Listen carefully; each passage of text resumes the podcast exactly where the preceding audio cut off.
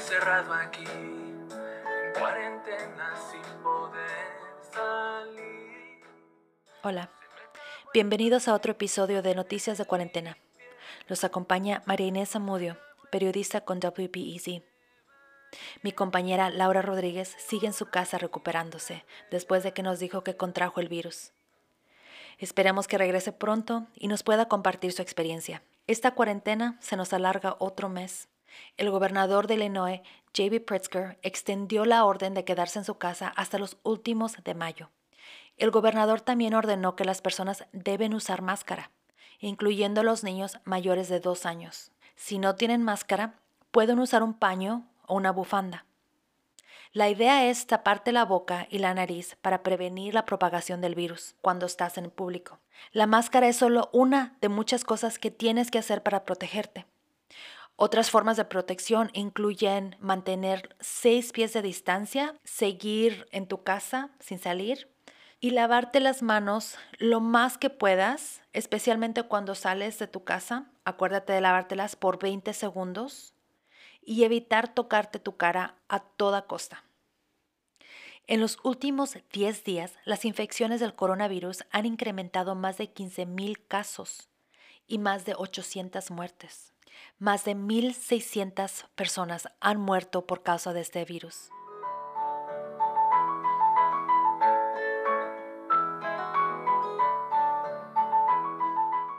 Bienvenidos de regreso amigos. Tenemos a una invitada muy especial, la periodista Adriana Cardona Maguigad. Ella cubre temas de educación y trabaja conmigo en la estación WBEZ. Para miles de estudiantes, este año escolar es completamente diferente. Las escuelas cerraron en marzo para ayudar a prevenir la transmisión del virus. Adriana, las escuelas públicas de Chicago iniciaron el llamado aprendizaje electrónico este mes. ¿Nos puedes ayudar a entender exactamente qué es este tipo de aprendizaje electrónico? Más que aprendizaje electrónico, es aprendizaje remoto, ya que aunque la idea es que las clases sean por medio de la computadora y, por medio de reuniones virtuales, pues hay, también muchas familias que todavía no tienen computadora o acceso al Internet. Si, si las familias no tienen acceso al Internet o a las computadoras, tienen unos paquetes de tareas que están haciendo y oficialmente la educación remota empezó la semana pasada. Todavía no sabemos cuántas familias todavía necesitan estas computadoras o estas Chromebooks para que sus hijos puedan hacer sus tareas, sobre todo que no sabemos si, si cada estudiante en la familia tiene un Chromebook separado para que puedan hacer sus clases y sus tareas separadamente. Y sabemos que para la comunidad latina a veces eh, muchas personas no tienen computadora o tienen internet. ¿Existe algún tipo de ayuda para ellos? El problema es que no todas las familias están teniendo acceso a estos Chromebooks eh, o, estas tabletas que están dando. Em, algunas familias las recibieron, eh, por ejemplo, las escuelas tenían Chromebooks adicionales o los que agarraron nuevos de, de, esta, de lo que les está dando el distrito, pero, pero algunas familias no han tenido acceso lo que les limita eh, poder hacer como poder como que estar al día con la tarea y con, y con los ejercicios o con las clases que en este momento pues muchos maestros ya empezaron desde la semana pasada. Las escuelas charter han tenido que buscar sus propios eh, Chromebooks o electrónicos para poder poderle enseñar a los estudiantes y pues se ha visto mucho en los medios sociales que hay, por ejemplo, escuelas charters que están pidiendo donaciones de Chromebooks. Entonces, se, se le está dando a, a las familias que lo necesiten, pero todavía está muy, muy poco uniforme y todavía no se sabe cuántas familias en este momento están, van a estar necesitando o no han ni siquiera tenido acceso a estas computadoras. Bueno, ahora que los hijos están en su casa y, a veces los padres tienen que ayudarle o asesorar a sus hijos con las tareas, eh, sabemos que muchos de nuestros padres latinos no, no pueden hacerlo porque no hablan el idioma o simplemente no, no saben del tema. ¿Existe algún, alguna ayuda para estos padres que no pueden asesorar a sus hijos? Yo estuve buscando y, y, he preguntado, hay grupos comunitarios que antes habían estado muy envueltos en todos los asuntos de las escuelas y hay muchos grupos comunitarios que me imagino todavía están buscando formas de, de continuar algún tipo de, de, apoyo a los estudiantes. Eh, yo creo que las, los padres deberían de seguir buscando estas organizaciones para conseguir más apoyo porque la verdad es que en este momento hay tantas preguntas que no tienen, no tienen respuestas. En este momento hay muchos servicios que a lo mejor también están escasos como, la, como el acceso pues a, a, ayuda con la tarea y a los padres lo que sí sé es que les ha tocado muy duro estos últimos, estas últimas semanas porque les ha tocado eh, no solamente a algunos trabajar, a muchos trabajar, sino también hacerle de, de, maestros, hacerle de, de, supervisores de que los estudiantes, de que, los, de que sus hijos hagan la tarea. Entonces ha sido muy difícil son pocas las, las organizaciones que han dicho que ayudan con tarea, pero sí hay varias organizaciones que antes de COVID-19 han dado apoyo. Está, por ejemplo, el Boys and Girls Club, está Enlace Chicago.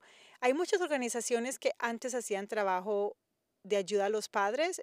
La gente debería de buscar todavía esas organizaciones y preguntar a dónde pueden conseguir apoyo. Muchas gracias. Este, entonces, si se les dificulta ayudar con la tarea, ¿qué papel deben jugar los padres durante esta temporada?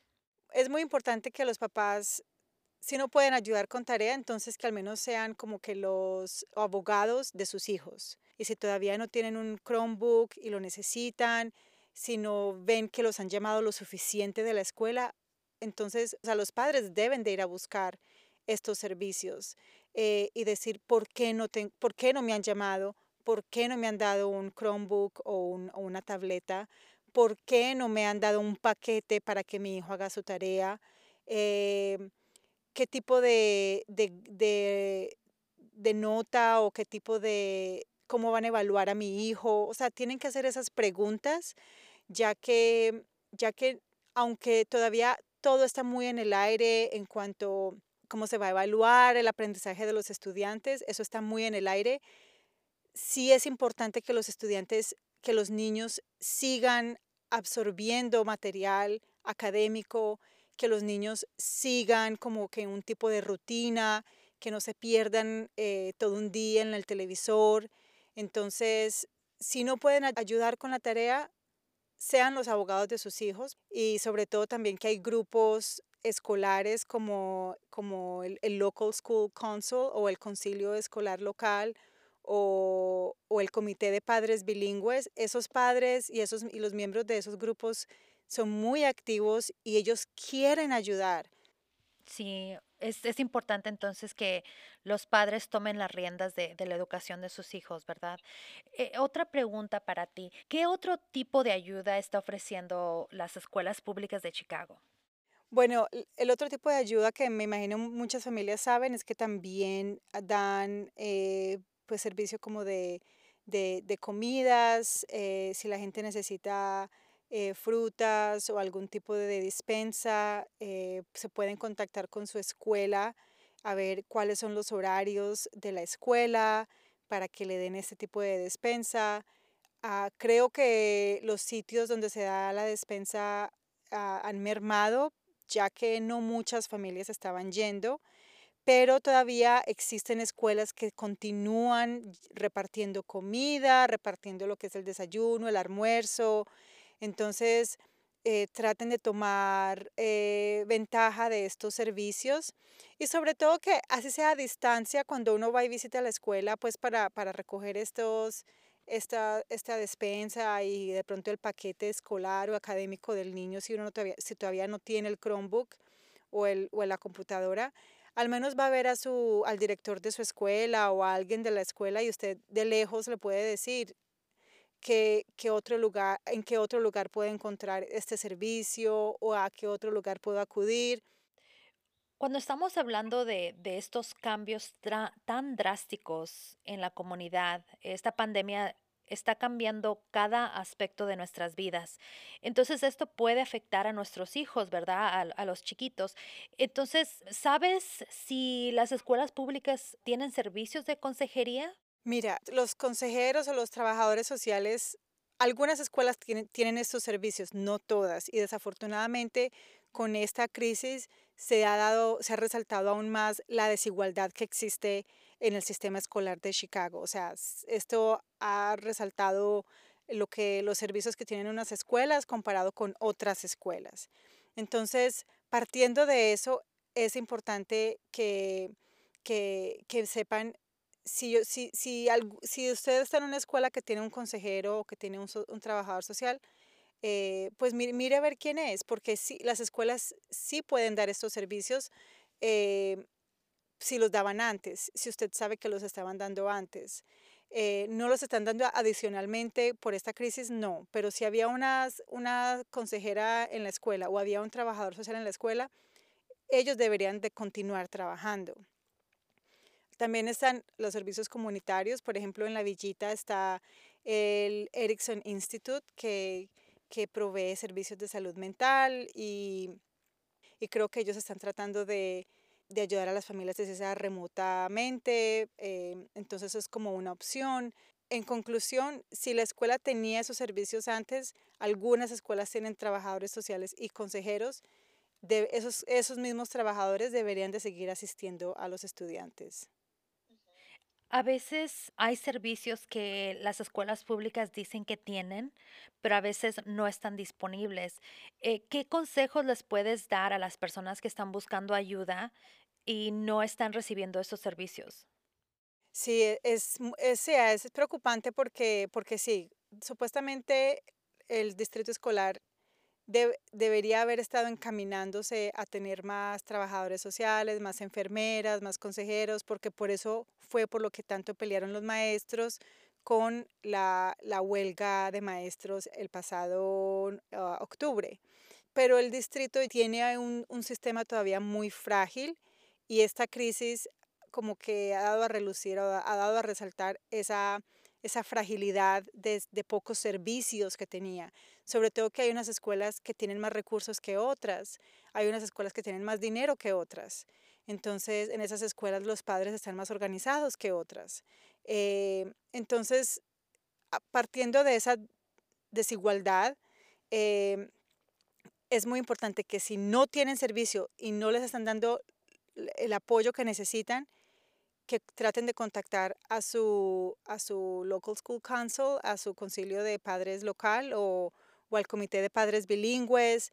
Yo sé que no todas las escuelas tienen ese tipo de grupos porque hay algunas escuelas en que el grupo tiene vacantes y no, no, no, puede funcionar de la forma en la que deberían de haber estado funcionando desde que se fundaron, pero, pero si no existe ese tipo de ayuda, entonces hablen con los maestros, porque en este momento también a los maestros les está tocando proveer como que un poco también más ese apoyo socioemocional, pero como decía antes, es el tiempo de que los padres sean los abogados de sus propios hijos y con las dificultades que en este momento tiene el distrito, pues va a tocar que sean muy persistentes. Bueno, información muy importante. Adriana, te lo agradezco muchísimo y espero que nos vengas a acompañar otra vez en, nuestro podcast. Claro, sí, Marenes, muchísimas gracias por invitarme.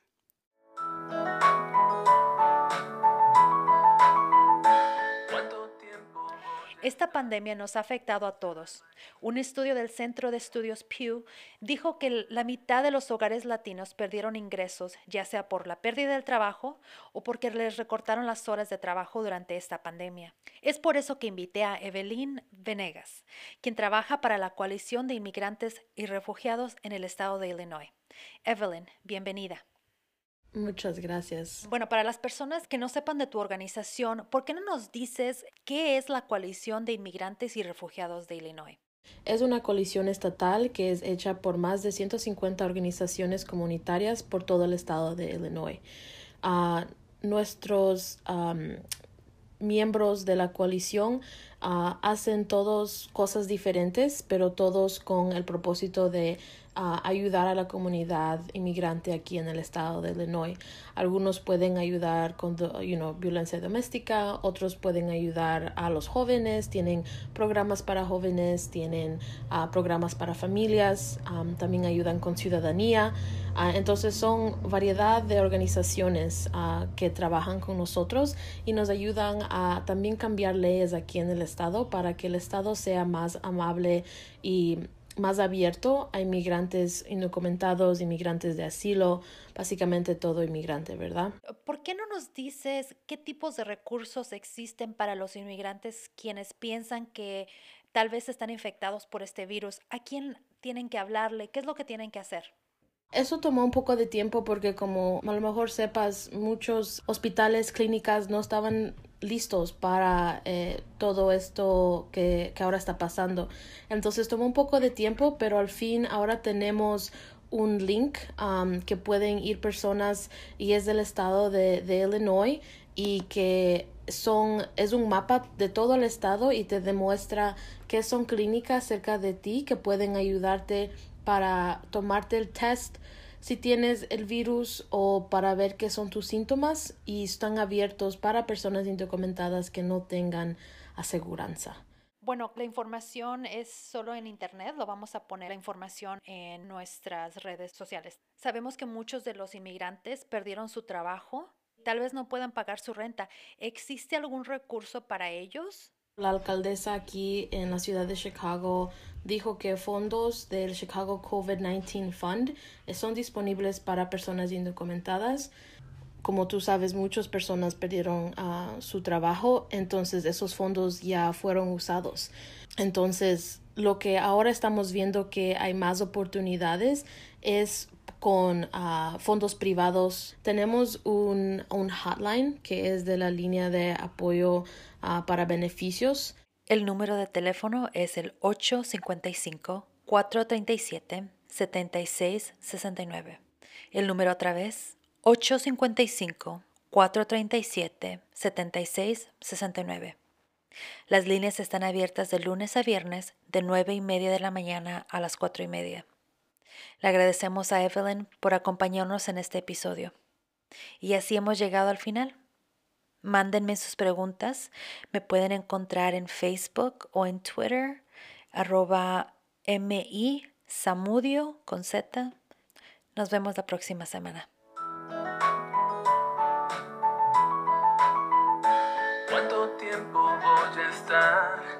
Encerrado aquí? cuarentena sin poder salir.